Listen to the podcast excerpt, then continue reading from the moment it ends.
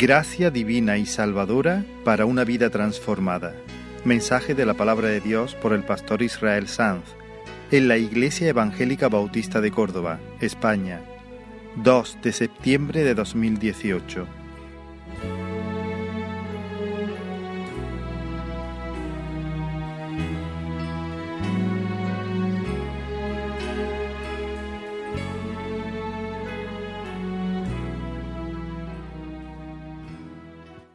Subo como habitualmente a este lugar em, con preocupación, quizá en esta semana con, un, con, una especial preocupación. De hecho, subo a este, a este lugar lleno de preocupación.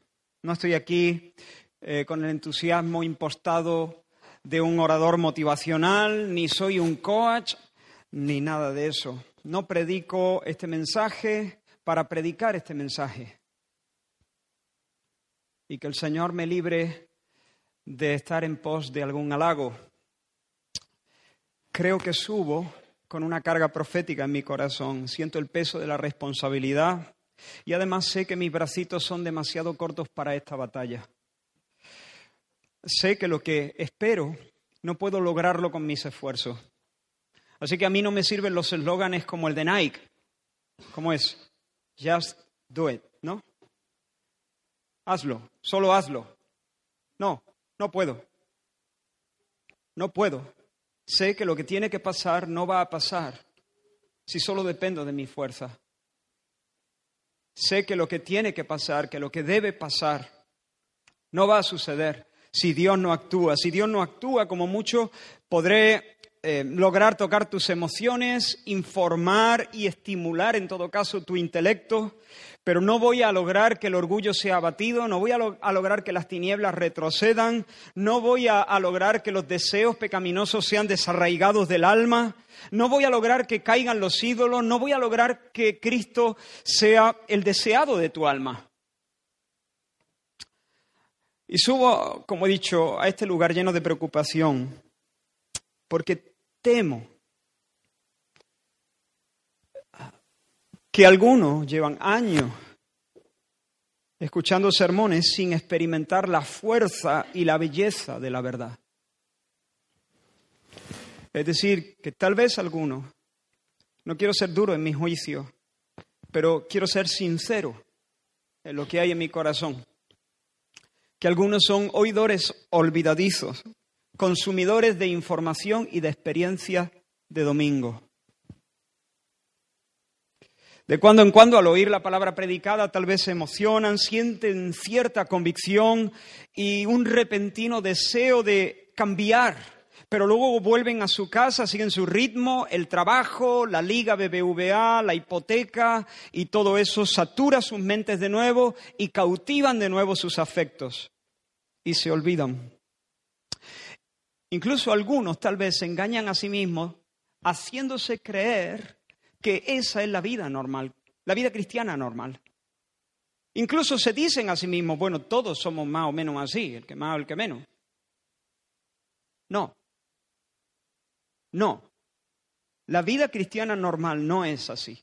La vida cristiana normal es la vida victoriosa, donde no cesa la batalla, no cesa la batalla, pero donde las batallas están coronadas con muchas victorias.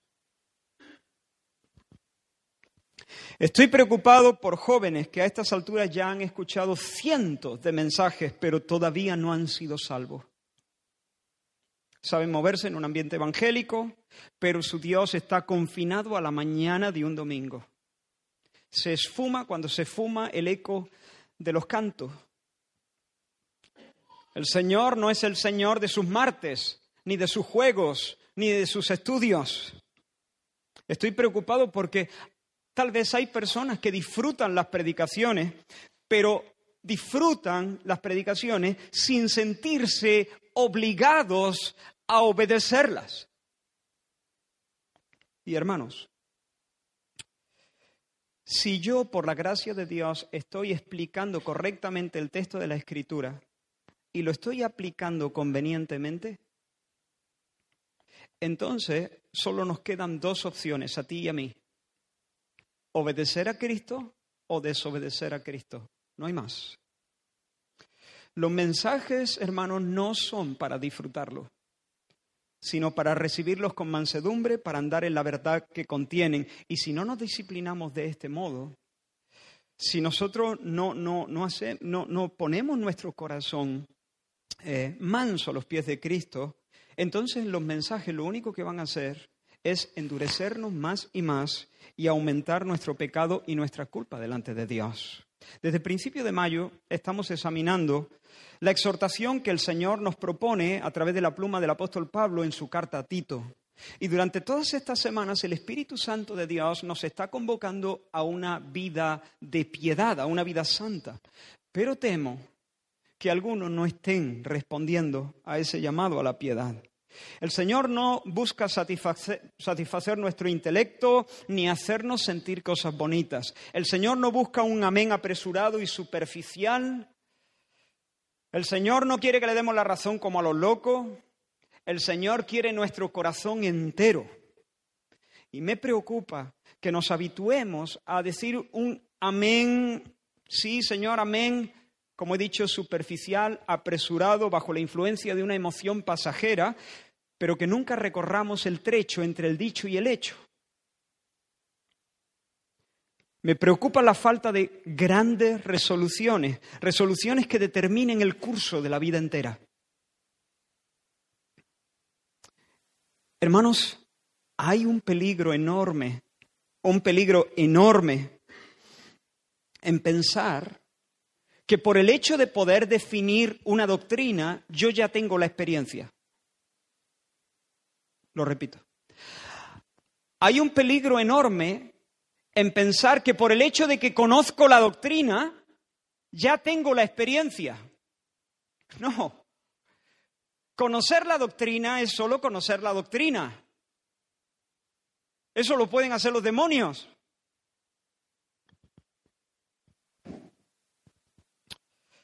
Hermanos, quien oye pero no obedece es como un hombre que se mira al espejo, observa su condición y luego sin hacer más nada se da la vuelta y se va.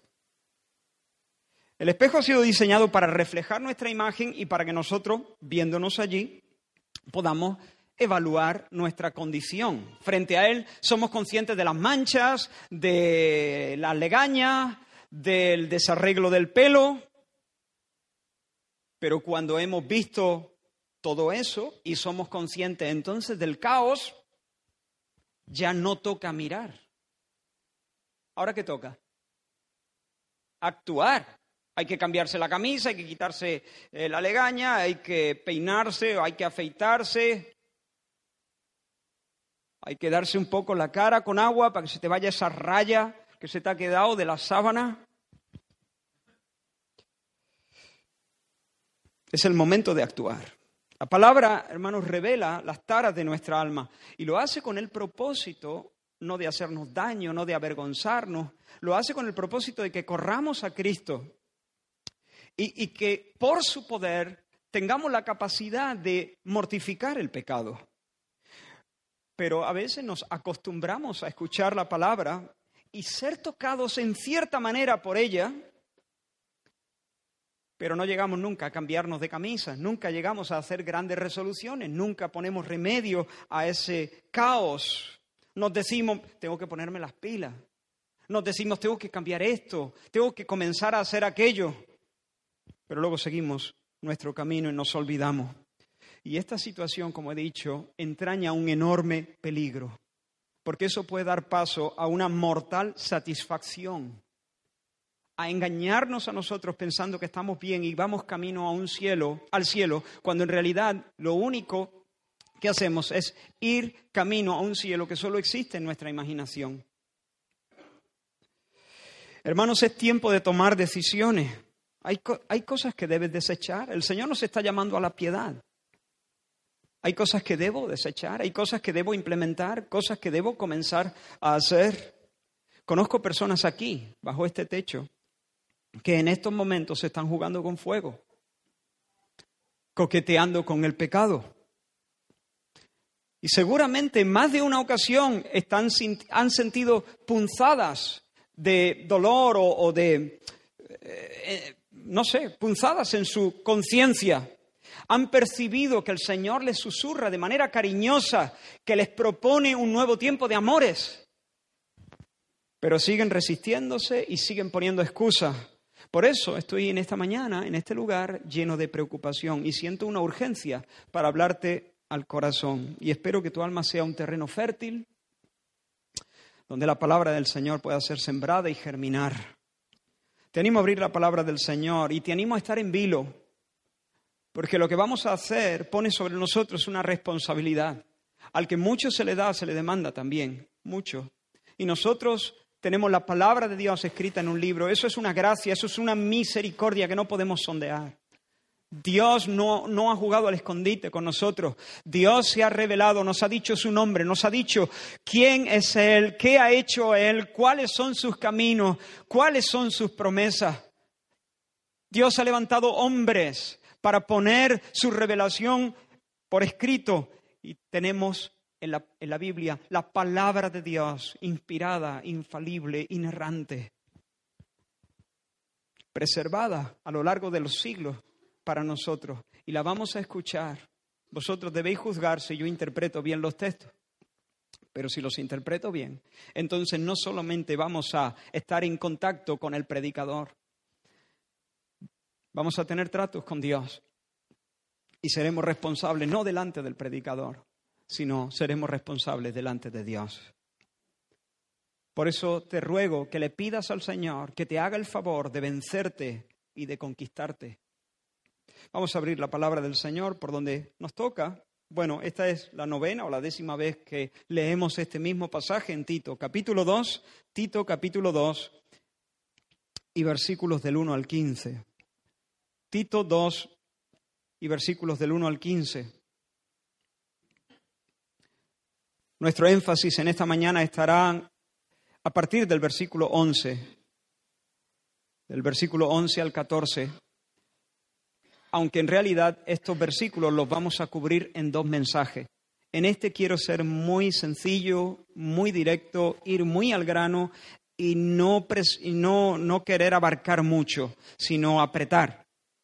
Y en el próximo mensaje, si Dios lo permite, entonces seguiremos desarrollando las verdades expuestas en esta porción. Así que Tito 2, versículo 1, y dice la palabra del Señor, pero tú habla lo que está de acuerdo con la sana doctrina. Que los ancianos sean sobrios, serios, prudentes, sanos en la fe, en el amor, en la paciencia.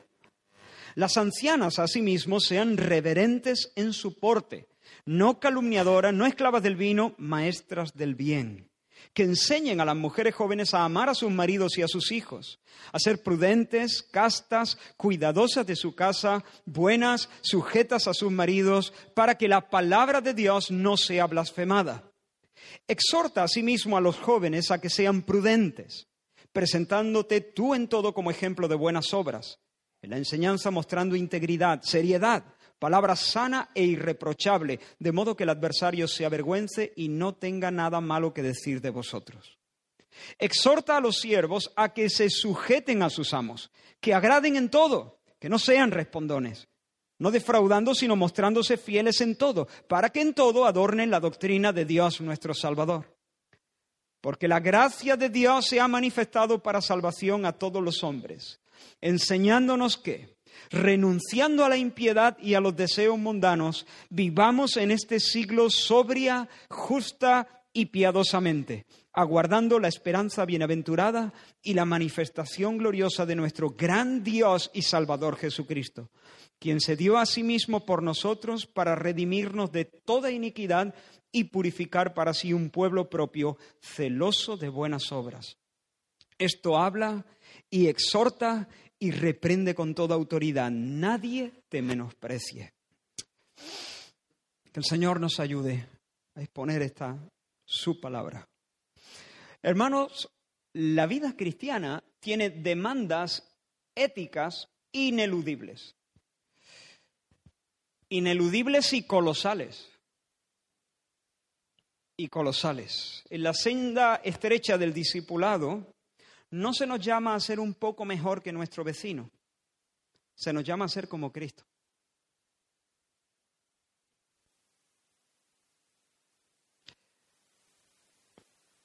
Algunos de vosotros os sentisteis quizá sacudidos con el mensaje anterior, cuando sopesasteis las demandas que la palabra de Dios nos presentaba. Que los siervos se sujeten a sus amos, que procuren agradarles en todo, que no refunfuñen, que no protesten. Y en más de una ocasión he escuchado, pero Israel, pero parecen demandas muy, muy difíciles. Y esta, amad a vuestros enemigos, bendecid a los que os maldicen. La, vida cristiana tiene demandas éticas ineludibles y colosales. Tú puedes ser del Barça o puedes ser del Madrid sin importar cómo trate a tu esposa. Tú puedes afiliarte al Partido Comunista, al Ciudadano, al que tú quieras, y nadie te va a preguntar si eres amable con tu vecino, si eres obediente a tu jefe. Lo que no puedes hacer es ser cristiano y vivir de cualquier modo. Porque el discípulo de Cristo debe andar como él anduvo. El discípulo de Cristo debe andar como Dios manda.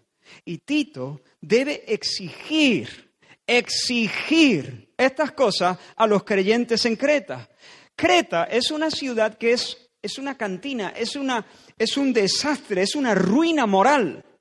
Es un nido de mentirosos, de rebeldes, de soberbios, de glotones y de vagos. Es una Sodoma moderna. Pero los cristianos están bajo la obligación de ser diferentes. Pero ahora, quiero que notes algo muy importante en este texto. De hecho, es algo vital, no solo importante, vital, capital, porque realmente es algo que marca la diferencia entre el verdadero evangelio y una religión inútil e imposible. Quiero que observe la primera palabra del versículo 11. ¿Cuál es? ¿Por qué? Bien, esa palabra es muy importante.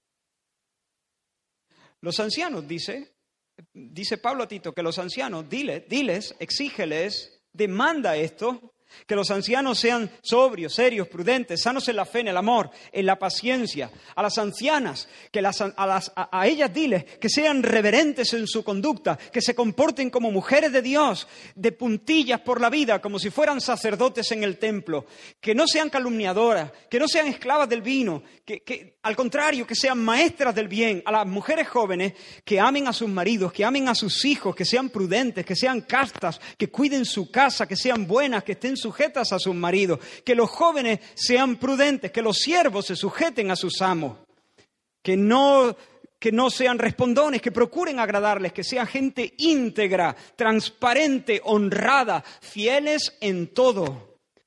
Porque, porque el apóstol Pablo no dice que los ancianos y las ancianas y los jóvenes y las jóvenes y los siervos sean así para que se manifieste la gracia de Dios. No dice eso. Lo que dice es porque la gracia se ha manifestado. Bien, son dos mundos completamente diferentes. Las demandas éticas de Dios, hermanos, no son condiciones para alcanzar el favor de Dios. El buen comportamiento es la consecuencia de una impartición sobrenatural de gracia divina. Es la consecuencia, no el detonante. Ser buenos no es un requisito para que Dios se incline y nos sea favorable. Ser bueno no es, no es un requisito para que Dios se incline y nos favorezca. Ser bueno es una consecuencia de haber sido favorecido, agraciado por Dios. La buena conducta no es la forma en la que nosotros nos ganamos el derecho de recibir los beneficios de la salvación. En ocasiones los padres le dicen a sus hijos, si te portas bien, si te portas bien, te dejo que te vayas a dormir con los primos. Si aprueba el curso, te compro el libro que tú quieras y te dejo ver los documentales de la dos. Porque os reí. ¿Qué pasa? Así, el niño sabe que debe conducirse de acuerdo a las demandas que le hace su padre. Si él las llena, entonces tiene todo el derecho de esperar la recompensa que el padre le ha prometido. Pero el mensaje de Pablo, el mensaje de Dios a Tito, no es dile a las ancianas que no sean cotilla y dile a los jóvenes que tengan dos dedos de frente o que sean prudentes para que el Señor os bendiga y manifieste su gracia. No, no es así. Ese no es el Evangelio. Ese es el mensaje de una religión inútil que no tiene la fuerza de levantar a nadie. Dios no te dice, si te portas bien, te salvo y te doy la gloria por siempre jamás. Eso sería poner la carreta antes de los, antes de los bueyes. Eso sería pedirle peras al olmo. Eso sería pedirle a un muerto que interprete al piano el claro de luna de Beethoven. Está muerto, enterrado, se ha descompuesto en la tierra. El Evangelio no nos dice, haz esto y vivirás. El Evangelio más bien nos dice, vive y podrás entonces hacer esto. El Evangelio no nos presenta a un Dios que es el gran demandante, nos presenta a Dios que es el gran dador. El Evangelio nos presenta a un Dios salvador, un Dios que salva por gracia, no que se acerca con nosotros con, un, con una guía llena de normas para que aprendamos a acercarnos a Dios y alcanzar su favor. El Evangelio no es una lista de requisitos, sino el relato verdadero de cómo Dios descendió al campo de batalla y en Cristo Jesús hizo a nuestro favor lo que nosotros no podíamos hacer. Debíamos hacerlo, pero no podíamos hacerlo. Escúchame, por favor, por amor a tu alma. La vida cristiana no empieza hasta que experimentas la gracia salvadora de Dios. La vida cristiana no ha comenzado todavía hasta que el Espíritu del Señor interviene de un modo tan radical que podemos hablar con, con rigor de un nuevo nacimiento. Hay un cambio tan profundo, hay una transformación tan íntima que podemos hablar de un nuevo nacimiento. Mientras un olmo sigue siendo un olmo, seguirá sin dar peras. Y mientras un hijo de Adán y Eva siga siendo solo eso, un hijo de Adán y Eva, jamás podrá vivir como un hijo de Dios. Es, es sencillo. Eso sí, podemos colgar pera en la rama de un olmo, eso sí.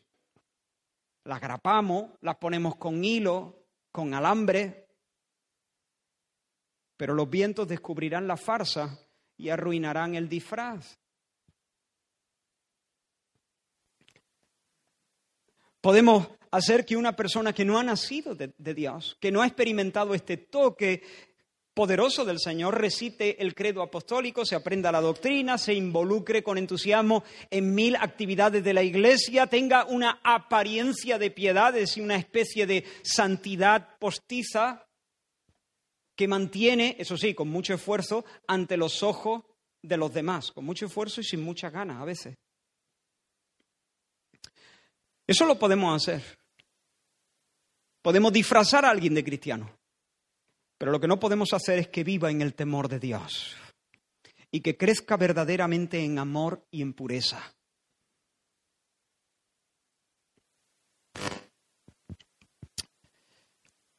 No sé si recordáis una campaña publicitaria que sacó Tónica.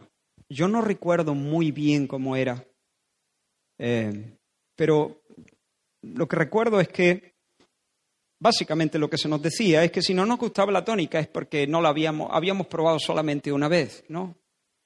No se nos decía directamente, pero se nos daba a pensar que teníamos un, gusto muy básico, muy, muy de andar por casa, eh, que no había sido cultivado, ¿no? Entonces uno dice, bueno, voy a hacer la prueba, ¿no? Y había algunos, ¿no? Que hay gente que le gusta la tónica, ¿eh? No estoy diciendo nada, si tú te, te gusta la tónica, bueno, pues genial, estupendo, muy bien.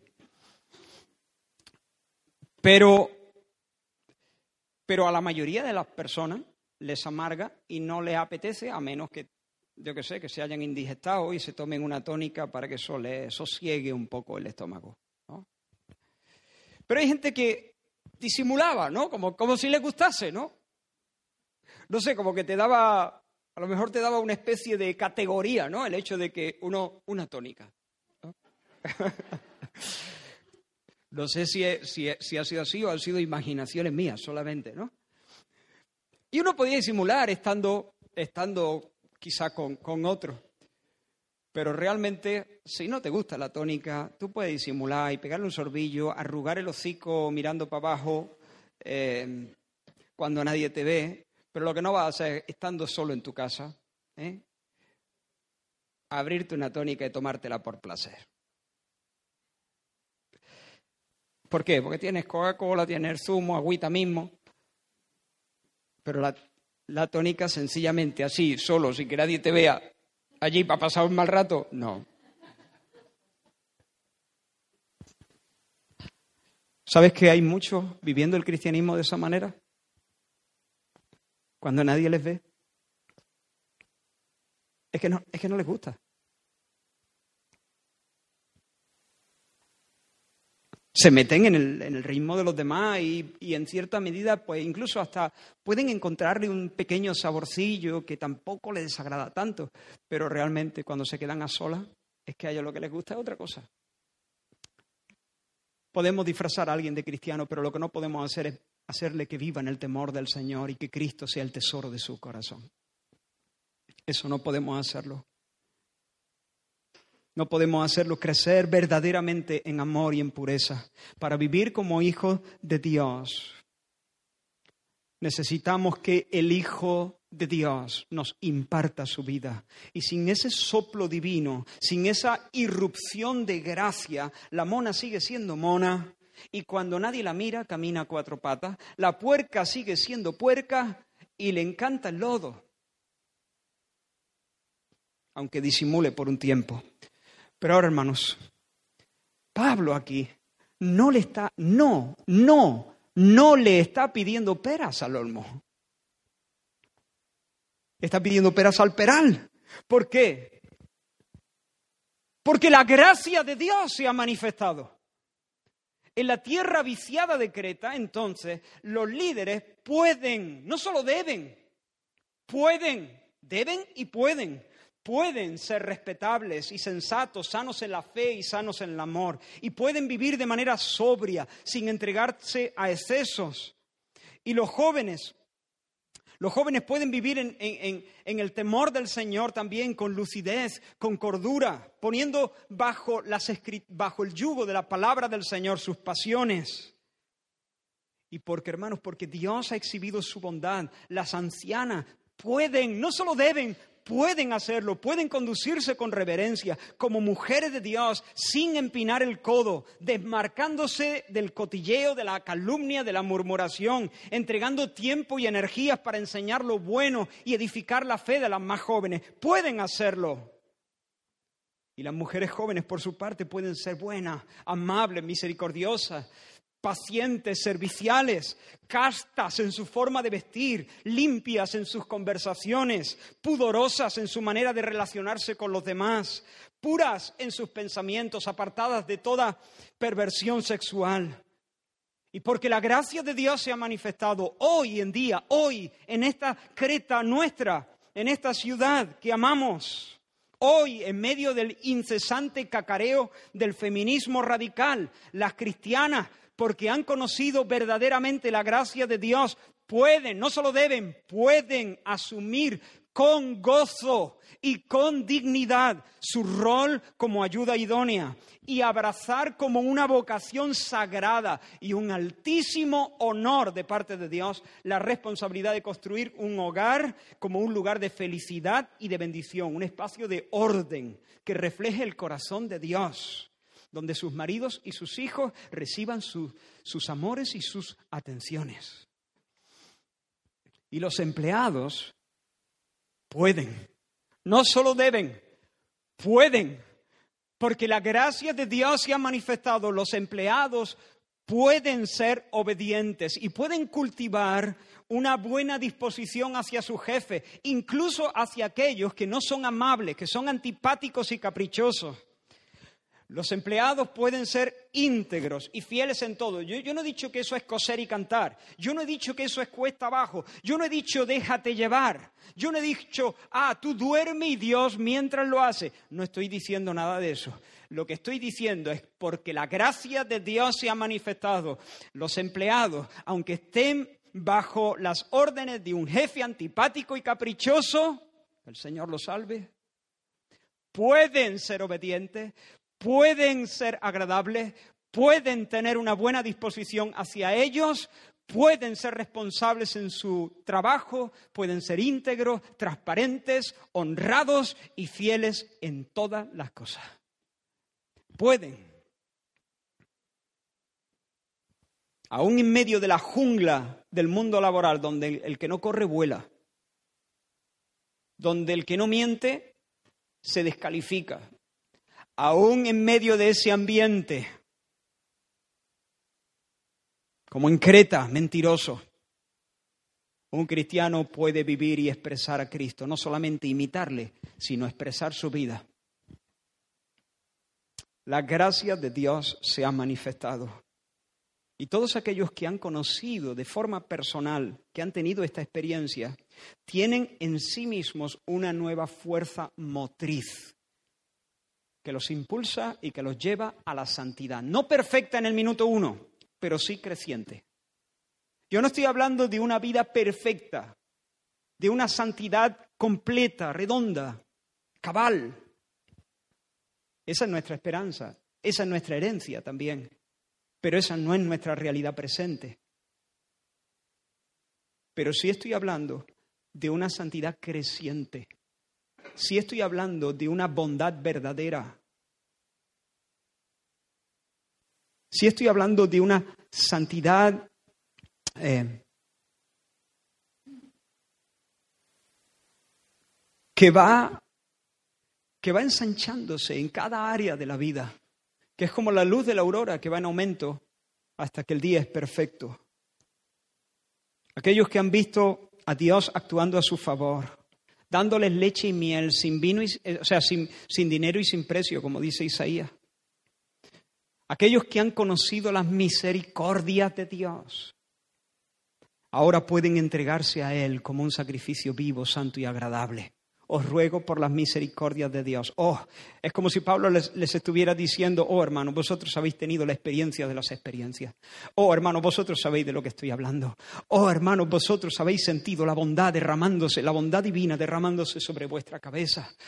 Vosotros habéis sentido el entrañable abrazo, el entrañable beso de Dios en Cristo Jesús. Vosotros sabéis de qué estoy hablando cuando hablo del perdón de los pecados, de qué estoy hablando cuando hablo de la aceptación de Dios y de la, y, de la, y de la, y de la investidura de justicia. Por eso ruego por las misericordias de Dios que presentéis vuestros cuerpos en sacrificio vivo, porque ellos han tenido esa experiencia, ahora pueden ponerse en el altar de la entrega y vivir no solo en Cristo, sino para Cristo. Vivir no solo en Cristo, sino para Cristo. Quiero preguntarte, ¿estás intentando ser bueno para que Dios te acepte?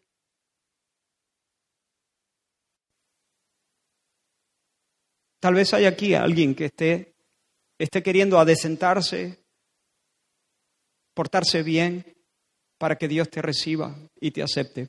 Quiero decirte, es al revés. Es al revés. Es al revés. Necesita experimentar la bondad de Dios, las misericordias tiernas del Señor.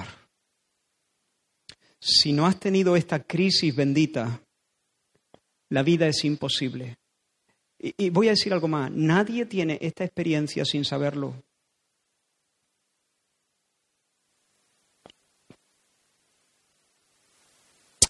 Sin notarlo. Bueno, concedo un margen. Hay, hay, hay, hay personas que tal vez han tenido diferentes experiencias con Dios en su niñez y no pueden ubicar el momento de su conversión en un día y en una hora. Pero por regla general, cuando tú tienes esa experiencia, esa experiencia es una crisis, una bendita crisis que te marca, que tú la puedes señalar en la agenda y que años después tú puedes decir el día tal, cuando yo estaba escuchando una canción, cuando yo estaba escuchando las palabras de esa canción y oí hablar del Salvador, o cuando estaba escuchando a mi amigo hablarme del Evangelio, lo vi, lo entendí, mi corazón se quebró, comprendí mi mal, etcétera, etcétera. Y entonces tuve una experiencia con el amor de Dios, la gracia de Dios, su beso, su ternura. Y cuando eso ha, sucedido, entonces podemos vivir la vida cristiana sin tener esa crisis bendita. Es imposible vivir la vida cristiana. Sigue siendo un olmo y se te piden peras. Y tú te esfuerzas por darlas, pero todo tu trajín es inútil. Yo ruego al Señor que te conceda esta mañana, antes de salir de este lugar, saborear de manera íntima sus misericordias. Y para eso te invito a prestar mucha atención al punto que sigue. Porque nuestro texto, el que hemos leído, contiene la esencia de la buena nueva del Evangelio. Mira el versículo 14. ¿Cuál es la esencia de esta gracia maravillosa que ha irrumpido? La gracia del Señor, dice, porque la gracia de Dios se ha manifestado para salvación a todos los hombres. Versículo 12, enseñando que renunciando a la impiedad y a los deseos mundanos vivamos en este siglo sobria, justa y piadosamente, etc. Versículo 14, quien se dio a sí mismo, perdón, leo el 13, perdón, aguardando la esperanza bienaventurada y la manifestación gloriosa de nuestro gran Dios y Salvador Jesucristo, quien se dio a sí mismo por nosotros para redimirnos de toda iniquidad y purificar para sí un pueblo propio celoso de buenas obras. Jesucristo, esta es la esencia del mensaje cristiano. Esta es la esencia de la buena noticia del Evangelio. Jesucristo, quien es nuestro gran Dios y Salvador, se entregó a sí mismo por nosotros para redimirnos. Se entregó a sí mismo por nosotros para redimirnos. Necesitaríamos toda una serie de mensajes para examinar la riqueza doctrinal de esta frase. Jesucristo. Uf, ya ahí podemos quedarnos varios mensajes. Jesús, pero también el Cristo. Verdadero hombre, verdadero Dios, nuestro gran Dios. Se entregó a sí mismo. Uf, ahí tienes tela para cortar. Por nosotros, para redimirnos. Pero quiero ir muy al grano. Como se dijo la semana pasada, en el mundo antiguo uno podía convertirse en esclavo por varias, eh, de varias formas. En primer lugar, como resultado de una derrota militar. El ejército extranjero venía, te vencía o tú estabas en batalla, eras el vencido y entonces los vencedores hacían de ti botín de guerra.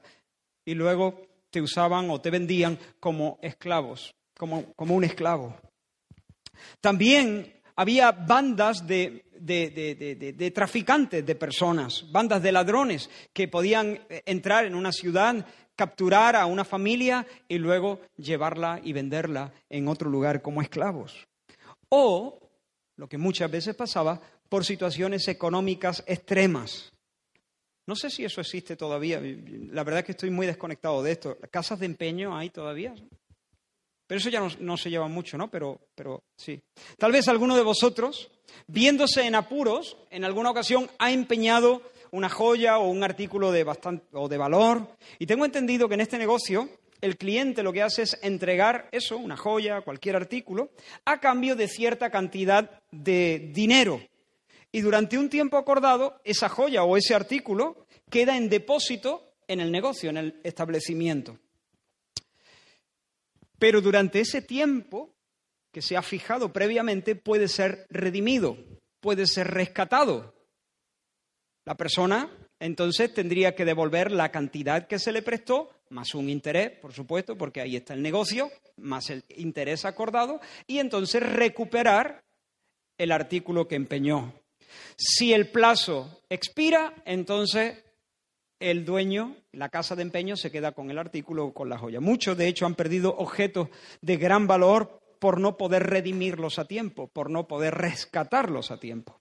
Sin embargo, en la antigüedad, una persona que estaba en bancarrota podía hacer algo que no se puede, gracias a Dios, hacer en este tiempo. Podía venderse a sí mismo. Podía vender a su familia para pagar la deuda de alguna manera. Así que sin recurso, su única esperanza es que algún familiar rico, pudiente, se enterase y acudiera a su rescate y entregase el dinero y lo redimiese. Esa era su única esperanza. Y por lo general esta transacción funcionaba de esta manera. El redentor lo que hacía es que pagaba el dinero de su familiar o de su amigo en un templo a los sacerdotes del templo, de una deidad pagana. Obviamente tenía que además dar un, poco más de dinero para el servicio de los sacerdotes. Así que pagaba el dinero y además un pequeño plus que el templo le ponía, ¿no? Una pequeña cuota de más. Y luego el templo, a través de los sacerdotes o quien fuese, el templo se encargaba de ir al amo y pagarle el rescate de esa persona. De modo que esa persona quedaría a partir de ahí libre de su amo pero ligado de por vida al Dios del templo, por así decirlo, que simbólicamente había pagado su rescate, su redención, al Dios redentor. Bien, pues Pablo en realidad está usando esta imagen potente para describir lo que Dios ha hecho por nosotros en Cristo Jesús. ¿Estás conmigo? La Biblia presenta a las personas en Cristo como esclavos del pecado y esclavos del diablo. Esclavos del diablo y esclavos voluntarios, esclavos voluntarios de nuestras propias pasiones pecaminosas. Sin la gracia de Dios se nos dice que somos del todo impotentes para desear lo que debemos desear y para hacer lo que debemos hacer. Ni queremos ni podemos. El hombre sin Dios ni quiere ni puede hacer lo que debe. Usamos, de hecho, nuestra libertad para rechazar una y otra vez a Dios y para entregarnos al pecado que nos está quitando la vida, al pecado que nos corrompe y que nos condena a la miseria y a la muerte. En nuestra libertad nos hacemos el araquiri, nos sentenciamos de alguna manera también. Sin Dios, el hombre existe en una esclavitud moral, viviendo bajo el yugo antipático del tirano que es el diablo con una conciencia manchada y bajo la constante amenaza del juicio de Dios que pende como una espada sobre nuestra cabeza todo el tiempo. Eso sin Dios. El Señor bueno y justo ha dicho algo de manera clara y rotunda. El alma que pecare, es decir, la persona que pecare, la persona que pecare, morirá. Y no hay una sola persona bajo este techo que no lo haya hecho. Muchas veces. No hay aquí una sola persona que sea justa. Todos hemos pecado. Por eso nuestra única esperanza es la aparición de un redentor bondadoso. Y esa es la noticia del Evangelio, que lo hay. Jesús es nuestro pariente redentor. Jesús es nuestro pariente rico. Jesús es nuestro redentor. Jesús es el que nos redime y nos saca de la cárcel. ¿A qué precio? Mira lo que dice el apóstol Pedro. Sabiendo que fuisteis rescatados o redimidos de vuestra vana manera de vivir, la cual recibisteis de vuestros padres, primera de Pedro capítulo 1, no con cosas corruptibles como oro o plata, sino con la sangre preciosa de Cristo, como de un cordero sin mancha y sin contaminación. Cristo no ofreció oro, no ofreció plata, no ofreció dinero, no ofreció tres años de su corta vida para enseñar moral, no ofreció únicamente horas y horas de servicio abnegado. Cristo se dio a sí mismo por nosotros, derramó toda su sangre a favor de nosotros y en lugar de la nuestra. Derramó toda su sangre por nosotros, es decir, a favor nuestra y en lugar nuestra. Porque el Hijo del Hombre, lo dijo él, Marcos capítulo 10, el Hijo del Hombre no vino para ser servido, sino para servir y para dar su vida en rescate, para redimir. Dios se hizo hombre para vivir como Dios manda a los hombres. Jesús se hizo hombre para vivir como Dios manda a los hombres y cumplir de ese modo toda justicia. Jesús, Dios se hizo hombre para recibir en cuerpo y alma el justo castigo de Dios en lugar de los pecadores. Dios se hizo hombre para expiar o cancelar el pecado, pero no solamente para expiarlo, Dios se hizo hombre en la persona de Jesús para propiciar a Dios, es decir, para satisfacer al Dios que había sido ofendido. El pecado es un asunto puramente personal. Cuando nosotros pecamos, no solamente quebrantamos un código ético que Dios clavó en un tablón de anuncio. No. Cuando nosotros pecamos, escupimos a Dios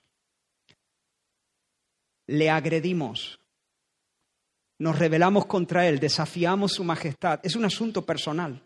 No es un asunto que tú has faltado a mi código. No, es un asunto de que tú me odias, me rechazas, me escupes, me saca de tu vida. Por eso, en el sacrificio de, de Jesús, Él no solamente trata con el pecado, Él trata con el Dios ofendido. La Biblia lo llama propiciación. Jesús vino para ser propiciación y de ese modo aplacar la ira de Dios, suavizar las arrugas del rostro de Dios.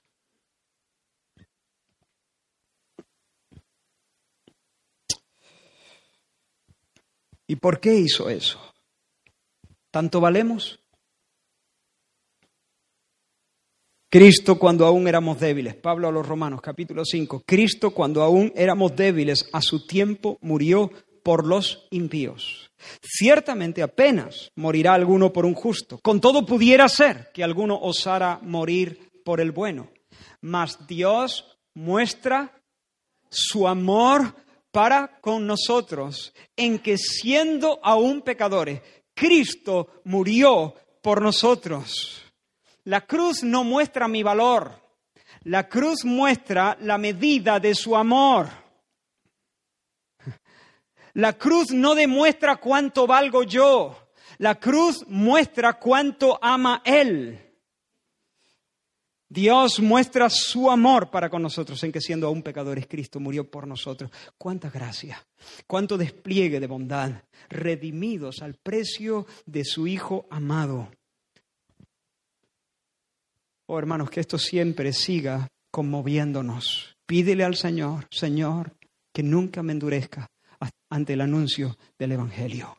Que siempre mi corazón reaccione, se caliente cuando se habla de tu bondad manifestada en el sacrificio de Cristo. Ahora voy llegando a la parte final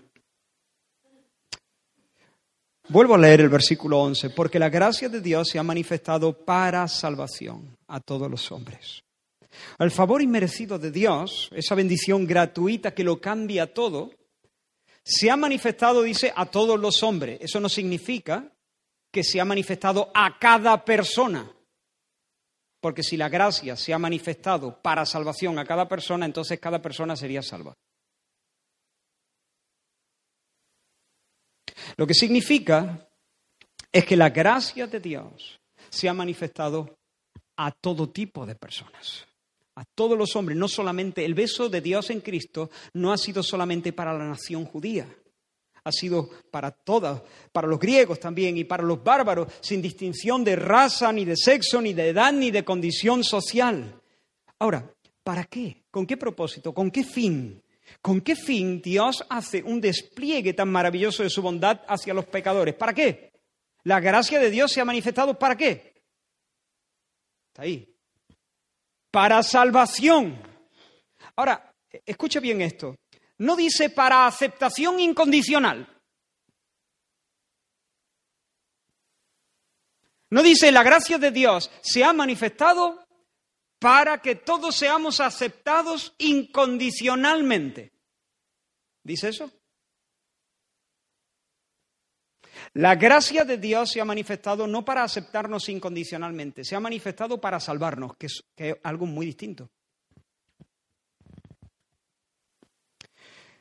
Salvación es mucho más que aceptación, mucho más, mucho más que aceptación. Dios no nos ha no ha derramado su favor para aceptarnos tal y como somos, sino para salvarnos. La bondad de la que está hablando aquí Pablo no es una bondad por la que el Señor se acerca a los pecadores y les asegura que ellos son el tesoro de, de su corazón y el amor de su vida, pase lo que pase, hagan lo que hagan, piensen lo que piensen, por siempre jamás. Ese no es el mensaje del Evangelio. El Señor no viene para prometer al pecador aceptación incondicional. El Señor viene y manifiesta su bondad para salvarle de manera eficaz y definitiva. Y la salvación no solamente incluye librar al pecador de la culpa del pecado y del castigo. La salvación incluye librarlo de la culpa del pecado, sí, pero también del dominio del pecado. Salvación es librarte de la culpa. Y quitada la culpa ya no hay castigo en el horizonte. Pero ahí no se queda la salvación.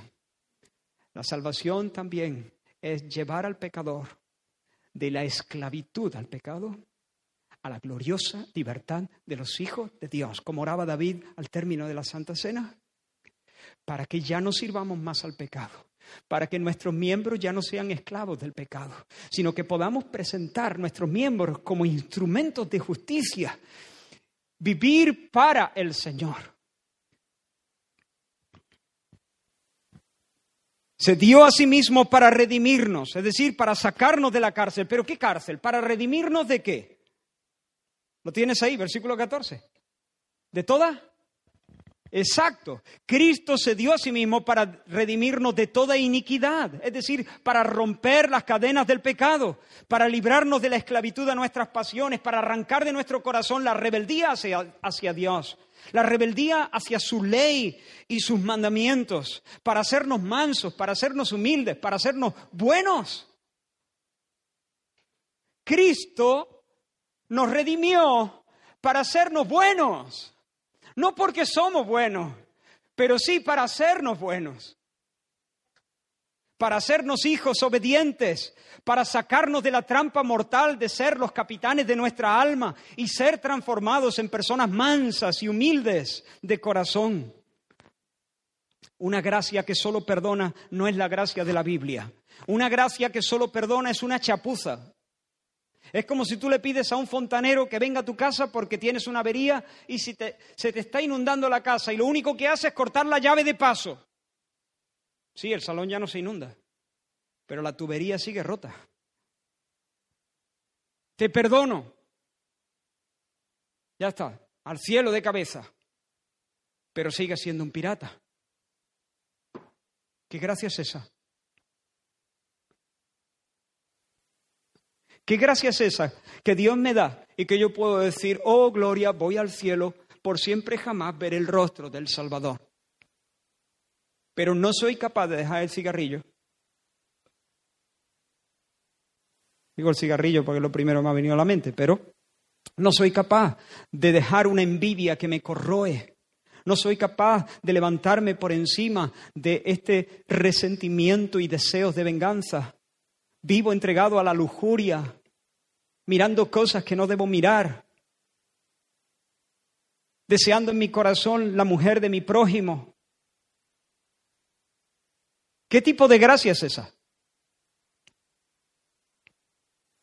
Si esa fuera la gracia de la Biblia, sería una chapuza. La gracia, la gracia es mucho más. La gracia nos ofrece perdón. La gracia nos ofrece la justicia de Cristo imputada, puesta en nuestra cuenta. La gracia nos ofrece la eternidad, donde ya no hay castigo a la vista, solamente la sonrisa permanente de Dios. Pero la gracia nos ofrece victoria sobre el pecado. Nos ofrece la capacidad de vivir una vida en creciente santidad. Dios no es un chapuzas. El Señor nos perdona, pone en nuestra cuenta la justicia de Cristo, nos regala la gloria, pero también nos da una nueva mente. También nos da un corazón nuevo, o no dice eso la Biblia. Él nos da un corazón nuevo y nos reorienta y llena nuestra alma de nuevos afectos y nos conduce en una vida nueva donde las sombras van pasando y van menguando y vamos siendo conformados a la imagen de Cristo. Por su gracia, por su gracia, Dios no solamente nos, nos liberta de la muerte eterna, nos libra del castigo. Por su gracia, Él cambia nuestra voluntad. Lo digo de nuevo, Él cambia nuestra voluntad. ¿Por qué? Porque de manera sobrenatural Él produce en nosotros un nuevo querer. Y Él produce en nosotros un nuevo poder. Él produce el querer y Él nos da la capacidad para andar en esos nuevos deseos. ¿Y sabes cómo se llama eso? Libertad. Libertad. Eso se llama libertad. Porque cuando uno puede hacer lo que quiere hacer y quiere hacer lo que debe hacer, entonces es una persona absolutamente libre. Lo voy a repetir. Nuestro problema es que lo que queremos no es lo que debemos querer sin Cristo. Pero cuando el Señor viene en su gracia, Él cambia nuestro querer y Él pone la mente de Cristo. Y cuando tenemos la mente de Cristo, entonces queremos sus cosas, queremos las cosas del Espíritu, pensamos en las cosas del Espíritu. Los que son de la carne piensan en las cosas de la carne, pero los que son del Espíritu, es decir, los cristianos, porque no hay un solo cristiano que no sea del Espíritu porque son sinónimos, pero los que son del Espíritu piensan en las cosas del Espíritu, aspiran a las cosas del Espíritu, desean las cosas del Espíritu, nuevos sueños, nuevos afectos, nuevas presiones internas. Pero ¿saben lo mejor de todo? Que Él no solamente nos, nos pone el querer y nos deja con las ganas, no, Él nos pone el querer y nos da la capacidad de andar en eso. No de una manera perfecta, porque de este lado de la eternidad tenemos luchas con los restos de nuestro pecado, pero sí de una manera creciente, verdadera y victoriosa. Y cuando yo puedo hacer lo que quiero hacer y lo que quiero hacer es de acuerdo a la voluntad de Dios, soy el hombre más libre del mundo. Algunos piensan que por el hecho de que la gracia de Dios se ha manifestado, entonces, bueno, puedo pecar y no preocuparme demasiado por mi santidad. No es justamente lo contrario. Porque la gracia de Dios se ha manifestado, no tengo excusa si no vivo una vida, santa. No es que la gracia no es precisamente la gracia. No es que la gracia, la gracia, no. Precisamente porque la gracia de Dios se ha manifestado, yo no tengo excusa si no vivo una vida de creciente conformidad a Cristo.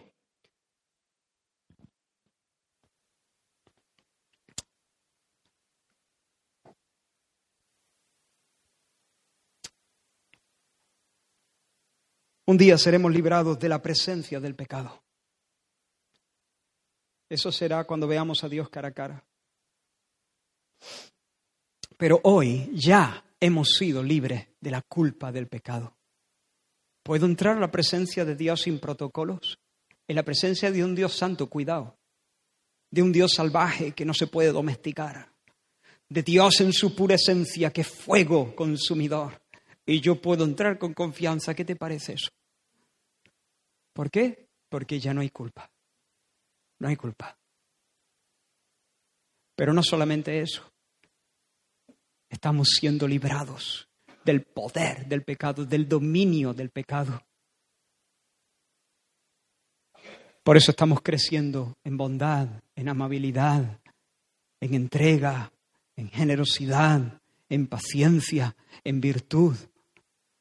A veces no, no, lo notamos mucho, a veces tropezamos, parece que retrocedemos por momentos, pero alguien lo, lo puso de esta manera, cuando un cristiano realmente vive en Cristo, está avanzando, aunque a veces parece que retrocede, es como el que va en una escalera mecánica y baja dos escalones. ¿Baja? Sí, pero sube.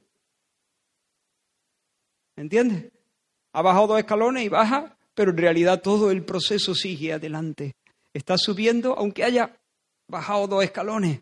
Y de esa manera funciona.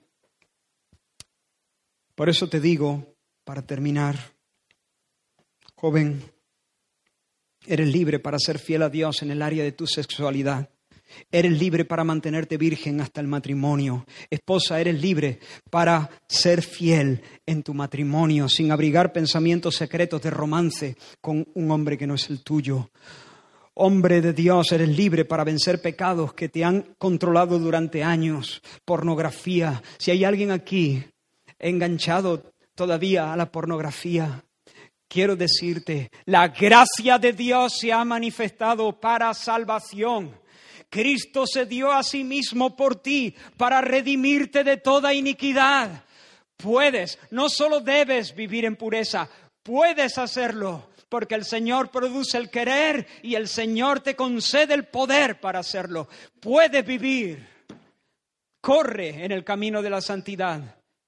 Levanta el vuelo en el camino de la santidad. Hijo de Dios, esa es tu herencia.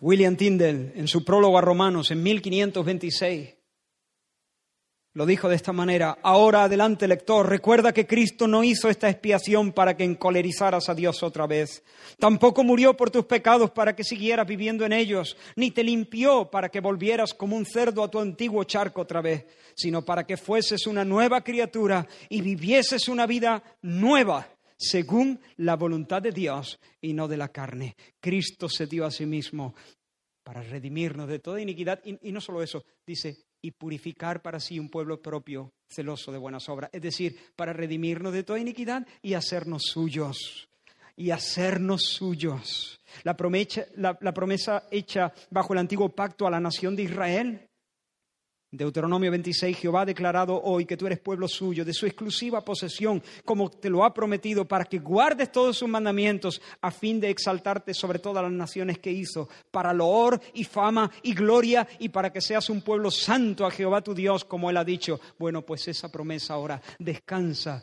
sobre los discípulos de Cristo en toda nación, en todo lugar. Vosotros sois linaje escogido, real sacerdocio, nación santa, pueblo adquirido por Dios, para anunciar las virtudes de aquel que os llamó de las tinieblas a su luz admirable. Purificar para sí un pueblo propio, celoso de buenas obras. Así que habiendo experimentado la salvación, nuestra vida debe estar caracterizada por tres cosas. Pero solamente las voy a mencionar porque este será el meollo del próximo mensaje, Dios mediante. La gracia de Dios se ha manifestado enseñándonos que renunciando a la impiedad y a los deseos mundanos, vivamos en este siglo sobria, justa, piadosamente, aguardando la esperanza bienaventurada y la manifestación gloriosa de nuestro gran Dios y Salvador Jesucristo. Tres cosas. Un radical rechazo al pecado. Segunda, una correcta relación con Dios, con los demás y con nosotros mismos. Tercera, una esperanza vibrante que ancla nuestros afectos en lo que está por venir. Termino. Quizá este mensaje podría titularse Gracia divina y salvadora para una vida transformada. Sé que no es muy elegante, pero recoge, destila la esencia de esta porción. Gracia divina y salvadora para una vida transformada.